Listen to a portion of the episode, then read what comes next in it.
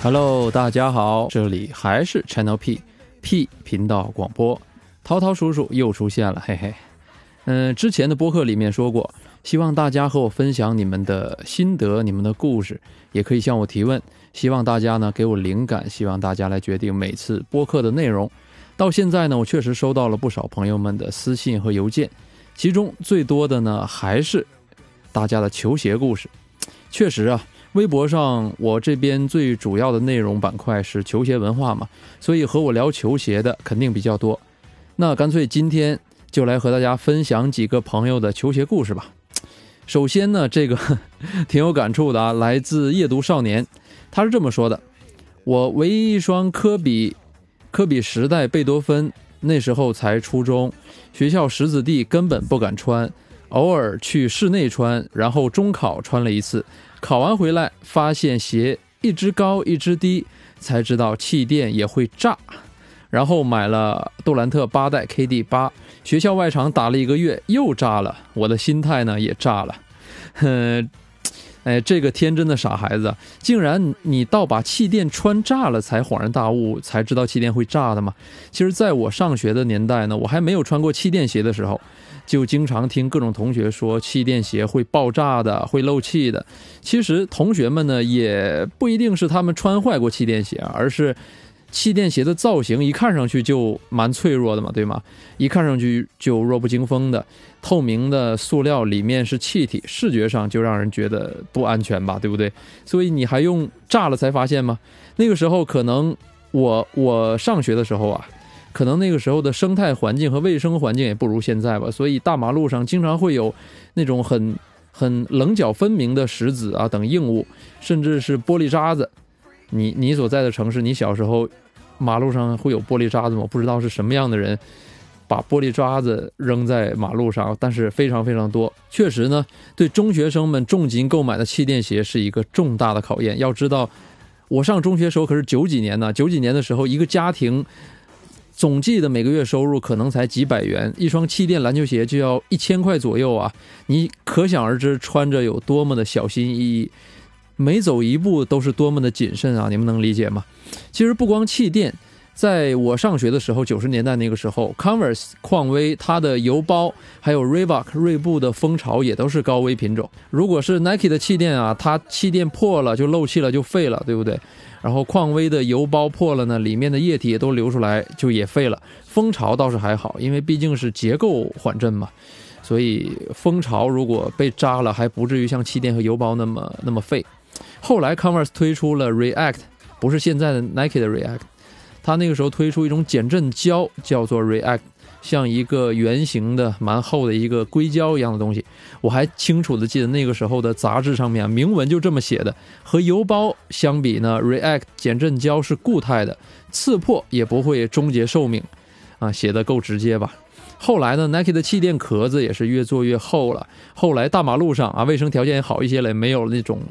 硬石子和玻璃渣子会比以前少很多了，人民的生活水平也上来了，收入也多了，所以买一双成百上千的鞋子呢，也不会那么心疼了啊。但是这个夜读少年说的科比时代确实是高危款啊，是 Nike 的设计缺陷吧？因为科比时代的中底的足弓地方有一块三角形的硬质 TPU 支撑片，足弓的支撑片。前掌的 Zoom 气垫呢，和三角形 TPU 的一个角距离是很近的，所以在高强度的篮球运动中呢，气垫容易被那个 TPU 的角给怼破，而且尺码越小风险越高，因为尺码越小，它的气垫和 TPU 之间的距离就越小嘛，风险就越高。四三码以下的科比时代气垫刺破的风险率可以说高于百分之五十的，相应呢，四四以上的话风险就小了很多，因为距离也拉远了嘛。我觉得作为耐克这样一个大品牌啊，实在不应该出现这种问题。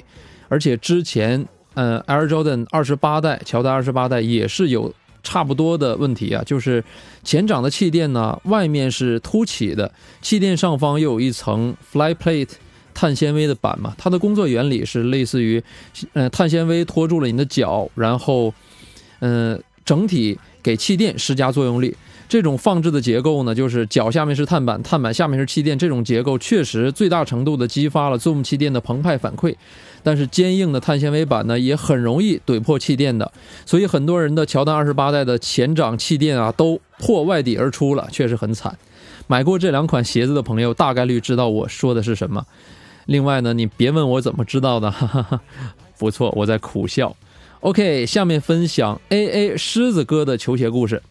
二零一九年大概三月份左右，一次淘宝无意的闲逛中，突然发现了一双造型和配色都特别抢眼、特别鲜艳的鞋子，它就是韦德之道七代小猪佩奇。凭配色和造型，深深的吸引到我，非常的惊艳，心中呢不由自主的冒出我对这双鞋子第一印象就是骚。我认为这双鞋子挺骚的，我对粉色是没有抵抗力的。虽然呢，在那之前，李宁彩虹鞋紫色和空袭三代粉色都是有骚色的嘛，但是对于球鞋来说，我没有太深入的了解。当时看到很喜欢，超想买，但是呢，卖的很贵，因为我从来没有买过超过四百块钱的鞋子，所以每天都在淘宝上找啊，浏览对比价格，了解到鞋子的配置分成人版和 GS 版。因为我不打篮球，所以我就找到 GS 最便宜的买下了。后来终于找到一个价格我能接受的范围，GS 版一千块包邮，所以就果断买了。嗯，这里解释一下，他说的 GS 就是可以理解为小码鞋子吧，大概在三五到三九左右的这样一个范围区间。因为很多女生都在这个尺码区间内嘛，所以女生买的比较多，所以有人。觉得 G S 就等于 girls 女生的，但其实不是哦。G S 它的呃全称呢是 grade school，就是小学生左右的尺码范围，俗称呢是大童鞋。李宁称 G S 为青少年鞋。因为是给小学生这样的年龄层啊，这样的尺码设计的，所以这个年纪的孩子生理条件和运动能力还在呃发育的阶段，所以并不需要和成人一样的性能。所以一般情况下，GS 款的鞋子在配置和做工强度上都会低于成人款，相应呢价格也比较便宜，所以是女生和小脚朋友们的福利。狮子哥买了一双呃青少年版的小猪佩奇七代，啊，他接着说了，我人生中的第一双韦德之道鞋子。也是第一双这么贵的鞋子，让我开始慢慢的了解韦德之道系列，了解李宁，了解球鞋，才发现以前买的都是莆田耐克啊，买了十双左右。从球鞋小白开始蜕变，变成一个懂一点鞋子的叉叉啊，这个叉是什么达人吗？另外我要提出一下，这个狮子哥把蜕变写成了脱变啊，拖鞋的拖啊。后来慢慢就去看有关球鞋的文章和新闻。再来呢，入坑了李宁韦德之道系列的产品以及各种服饰。现在我就只买李宁了，只买李宁和韦德了，已经深深的被李宁吸引住了，我的购买欲望只给李宁了。哦，这个是表忠心嘛？的确，以前呢，大家都喜欢有钱就买 Nike、Adidas 这种国外的大牌子嘛。国内品牌呢，如果想分一杯羹的话，还真的是很不容易。除了研发和设计上和国外的大品牌相比有一定的差距以外呢，市场推广就是广告方面呢，也是一边借鉴着国外的品牌，一边挣扎纠结，因为很难有自己国产品牌自己的路线和套路嘛。呃，所以。有一阵子呢，国产品牌呢纷纷签约国外球员做代言人，但是签约球员的量级呢都一般般了，基本上只能从国外品牌挑剩下人里面来选了。还记得那个时候，中国品牌由于找不到全明星水准，哪怕是接近全明星级别的球员，所以最吃香的是什么？大家印象中应该都知道，就是火箭队的球员。因为什么呢？因为姚明那个时候在火箭嘛，火箭队的曝光曝光量是非常大的。那个时候，一个不温不火的球员，如果啊，去了火箭队，那就代表着他商机来了。你可知道那个时候，火箭旧将和姚明队友这两个头衔就是商业的敲门砖呢？哈，中国品牌呢，走出这一个模式，呃，除了匹克和帕克的合作以外呢，最具决定影响力的，应该就是说李宁签约韦德了。可以说，韦德之道这个 label 彻底改变了运动品牌的格局和模式。因为韦德的个人魅力啊、理念呐、审美啊，包括他对自己个人品牌的规划等等的，都给李宁带来相当大的改变。曾经啊，款款折扣的李宁，开始从韦德之道开始，嗯，有一款款一抢而空的爆款了，甚至像 Air Jordan 一样，有排队抽签买的款式了，而且很多款式买到手就赚，可以赚四位数的利润呢。这这样的情况也慢慢也比较常见了啊。狮子哥说自己喜欢李宁韦德之道啊，把它形容为入坑，其实还挺形象的。但是说实话呀，几年以前，哪怕是李宁刚刚签约韦德的头几年，我也都没办法想象，不敢想象两者的合作啊会带来这么多影响和改变。OK，接下来呢是一个网友叫做北方英雄，他说自己的球鞋故事。哦，我是一个高三的小土狗哇，这个什么词啊？什么叫小土狗？啊，抗议在家每天很无聊，是 P 家军每天带给我很多聊天话题。每天翻看微博，也皆是涛叔发的球鞋类有关的博文，和通过他认识的一些球鞋博主，都是非常认真的在做这些，非常感兴趣啊，就不用给我。彩虹屁了我知道我自己很认真的啊，没有，开玩笑了，随便做一下而已。打篮球有三四年了，第一双球鞋是欧文二代，当时学校水泥地操坏了啊，很多人说这个用篮球鞋来在水泥地上磨啊叫操，嗯，因为家里有姐姐，所以还没有买到过假货啊。你姐姐还还挺懂行的嘛，就是说购物小达人啊，当时。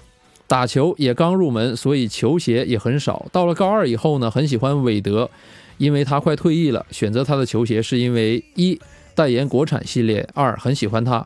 入的第一双韦德系列是棉花糖，也就是我操坏的第一双国产球鞋，也是我买的第一双。后来渐渐的越买越多，到了韦德退役，预定了 One Last Dance，就是最后一舞嘛。到手以后。爱不释手，经常拿出来把玩，简直是一个工艺品！叹号叹号啊！做工和颜值，还有韦德赋予它的意义都非常的重大，也让我懂得了鞋子真的可以改变人的心情。后来又入了黑金配色，凑了一套，这是我最爱的球鞋了啊！插个话啊，说到这个韦德之道七代 One Last Dance，就是最后一舞呢，它是韦德退役赛季。李宁推出的两双鞋子，一双是黑金的，一双是白金的，它的发售价是一九九九元啊，很贵。上面全都是手工粘的小亮片啊，是以预定的方式售卖的。因为那个时候呢，李宁很多韦德的鞋子，嗯，都已经火起来了嘛，在二级市场上面有很很可观的这个转售啊加价盈利的空间，所以很多人呢，因为盈利的原因呢，预定了一些最后一舞的鞋子。准备到手后加价转卖嘛，这也是现在市面上很常见的所谓的球鞋投资啊。很多人这么叫球鞋投资，但我很反感这个词，在我看来只是小商小贩的囤货行为。但后来呢，很多人定了之后，他们发现想买的人基本上自己都预定完了，因为是不限量预定的嘛，想买你想定就可以定。然后想赚钱的人发现呢，他自己。囤了这个鞋子，别人也囤了很多，该买的人也买了。这两双鞋的升值潜力和市场需求可能没有当初预见的那么乐观，所以他们还没有拿到，刚预定完没有多久，在等货的期间就退款了。陆续呢，有些观望者呢，嗯，虽然定了，但是拿到货或者说快拿到货的时候也陆续退款了，就造成了这两款鞋子的很高的退货率。一些一款预，你可以知道啊，一款预售的鞋子。在出货的时候和出货之前都已经做出来了，大量的有退单产生，大量的反仓积压，最后呢，李宁不得不折扣出清。但是很多人呢却在抨击李宁，说李宁让这两款鞋子不保值。其中呢有一些真的是非蠢即坏的，因为嗯，甚至有一些我知道有一些人他自己买了，因为赚不到钱他退了，退了之后呢他又跟着那些人一起抨击李宁。然后还庆幸自己去全额退款了，我觉得这种做法呀，虽然你有你自己的消费者权利，但这么做的话，是不是有点不好呢？其实这两双鞋也是韦德之道八年以来呃比较不成功的营销案例之一。当然了，我觉得这个责任啊不完全在李宁啊。哦，想到就说一个这个小故事嘛。下面继续说这个北方英雄的球鞋故事啊。他说，个人感觉脚感最好的球鞋是 KD 十二杜兰特十二。当时拿到快递，还在班里偷偷换上，换上以后就惊呆了，脚感真 TMD，简直澎湃了啊！澎湃简直了，打的我打的是后场，就是后卫嘛，一个外线，它满足了我的一切需求，可以说。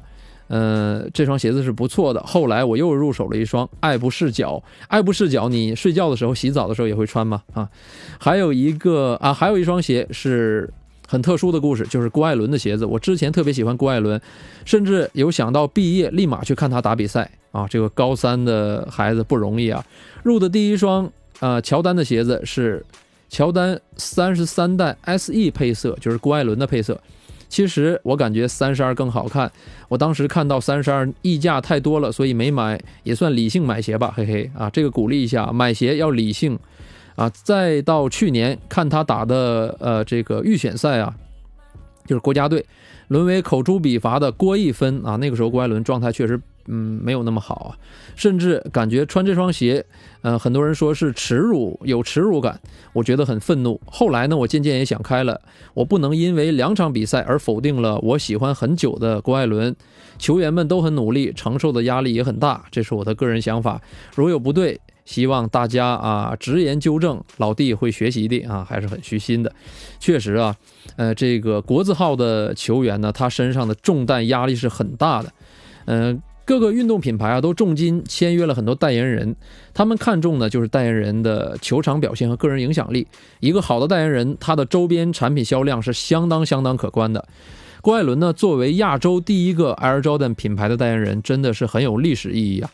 让 Air Jordan 迈出了这历史品牌历史上的第一步。当当当然呢，看重的也是郭艾伦的个人魅力和他身后庞大的球迷市场。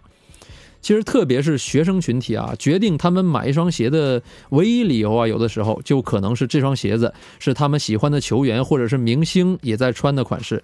这呢，就是偶像的魅力、榜样的力量，也是为什么这么多运动品牌啊在砸钱、重金来找一个文体方面的代言人，因为可以带货嘛。OK，再来分享一个球鞋故事啊，接下来，呃，这个网友叫愿富贵儿啊。他说：“我最爱的球鞋是韦德之道四代。那个时候我已经喜欢韦德有好多年了，但是还没有系统了解过韦德之道的鞋子。经过韦德之道三代的滑铁卢啊，我们都知道啊，稍微明白的人都知道，韦德之道三代啊是一个，呃，在八代，在一到八代里面是一个比较卖的不那么好的口碑不那么好的款式啊。经过了韦德之道三代的滑铁卢，很多媒体在唱衰韦德和李宁合作的时候，韦德之道四代推出了。”一经推出就成为我最喜欢的球鞋，但那个时候我还没穿过一千块以上的鞋子，家长也不理解为什么一双鞋能卖到一千块钱。那个时候只好收集很多四代的照片。就在韦德之道五代推出之际，我终于有机会购买偶像的正代球鞋了。虽然韦德之道四代推出已经过了一年之久，但我还是选选择了四代的银脊配色，因为喜欢它，不在乎它是否是最新款。也永远是因为它是心头最爱（括号插曲），应该是识货推出过猜第二天比赛得分、助攻、篮板数，赢韦德之道白热球鞋的活动。我当时只猜错了篮板，所以错过了。在这之前，没有人能猜对两项数据及以上（括号完了）。哦，这又是一个李宁韦德之道的粉丝啊。这又是一个坑里人哈！当时韦德之道一刚出来的时候，李宁一双鞋定价七八百块。那个时候呢，其实对于当时的李宁来说已经不可思议了。那个时候民间呢几乎一边倒的看衰。嗯，像我之前刚才说的，没有人会想到李宁和韦德的牵手会带来今天这么大的影响力。所以那个时候呢，能有魄力和眼光消费将近一千元啊，甚至是超过一千元来李买李宁韦德之道鞋子呢？这样的人确实不多，我就是其中之一。我也跟大家分享一下，我买第一双韦德之道是韦德之道，呃，一代的低帮，那个时候专柜打折啊，满一百返五十，也就是五折嘛，花了好像四百多元呢。我的第二双韦德之道是一代老兵节，花了一千多块，好像还加了一点价的。要知道那个时候啊，二零一二一三年左右吧，那个时候耐克的一双。詹姆斯一双科比也不见得会过一千哦，我花一千左右买了一双李宁。现但是现在你看呢，八年过去了，耐克的一线篮球鞋，比如詹姆斯啊、杜兰特系列呢，市场价大概依然是八九百的水平，跟七八年前差不多。但是人们心里呢，却已经接受了李宁韦德之道的价位不低于，甚至说是高于。呃，几个国际一线的运动品牌的旗舰款这样一个事实，所以就回头看看嘛。这八年来，李宁虽然为韦德送上了，呃巨额的人民币啊，但是他们从韦德身上得到的、学到的和获取到的财富呢，其实是远远大于他们呃付出的。时光飞逝，每个行业的发展呢，都是大大出乎我们的意料的。球鞋这个圈子虽然很小，但是谈资还是很多的。喜欢球鞋的人一开口就停不下来啊。OK，今天分享了几个网友的球鞋故事，他们故事中的经历和心态变化呢，可以说我全都经历过。可能啊，在听的你也经历过，你也可能有更深刻的或者是更好玩的，所以呢很有共鸣，对不对？如果你自己也有自己的球鞋故事、自己的想法、理念和心得呢，也欢迎大家分享给我。欢迎通过微博私信讲给我听啊！我的微博名是 P I K I Picky，我等着你和我来分享。球鞋远远不是生活中的全部，但是每个喜欢球鞋的人心里面都有很多精彩的球鞋故事。很开心和大家因为共同的爱好而认识，有共同的话题在一起交流，一起成长。以上就是本期播客的全部内容了。Music 音乐响起，送给大家一首啊 PK 卡拉 OK 大赛的投稿作品，由网友普通尼宝投稿翻唱的《爱的代价》。再见，希望你很快就会再次听到我的声音。拜拜。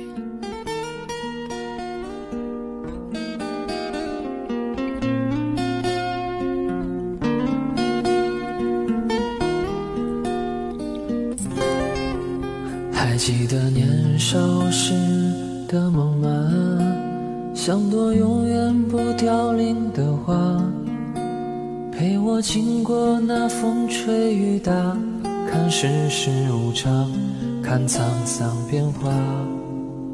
那些为爱所付出的代价，是永远都难忘的啊！所有真心的、痴情的话。仍在我心中，虽然已没有他。